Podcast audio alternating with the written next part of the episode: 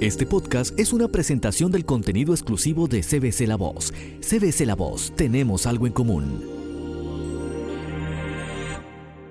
Y la palabra para ti hoy es Rehúsate a ser temeroso, escrita por Bob Gass. En 1 Samuel 16:7 leemos: No te dejes impresionar por su apariencia ni por su estatura. Hablamos con orgullo de nuestra capacidad para juzgar a la gente y a las situaciones según la apariencia y muchísimas veces nos equivocamos. Goliat retó a los israelitas de la misma manera por 40 días. Envíenme a su mejor guerrero y lo mataré. Soy el campeón, soy el mejor. Ese tipo de pensamiento basado en el miedo aplica a todos los gigantes que nos enfrentaremos en la vida.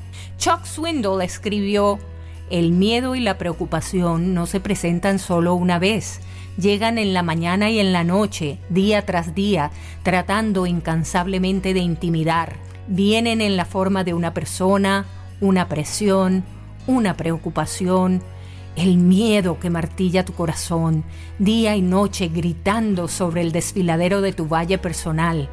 Pocas cosas son más persistentes e intimidantes que nuestros miedos y nuestras preocupaciones, especialmente cuando los enfrentamos en nuestras propias fuerzas.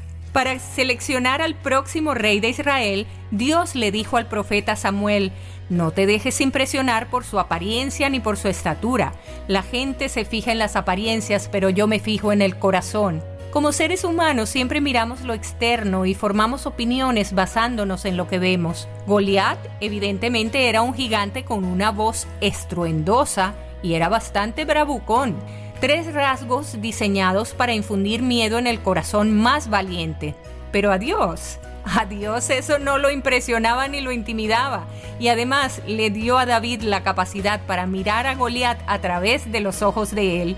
Los miedos son como bebés Mientras más los amamantas, más crecen. Una vez que empieces a mirar a los gigantes en tu vida desde la perspectiva de Dios, pierden su poder para inmovilizarte e intimidarte. Así que rehúsate a ser temeroso.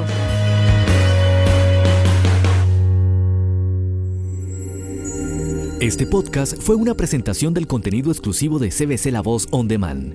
Si quieres escuchar este y otros podcasts, visítanos en cbclavoz.com.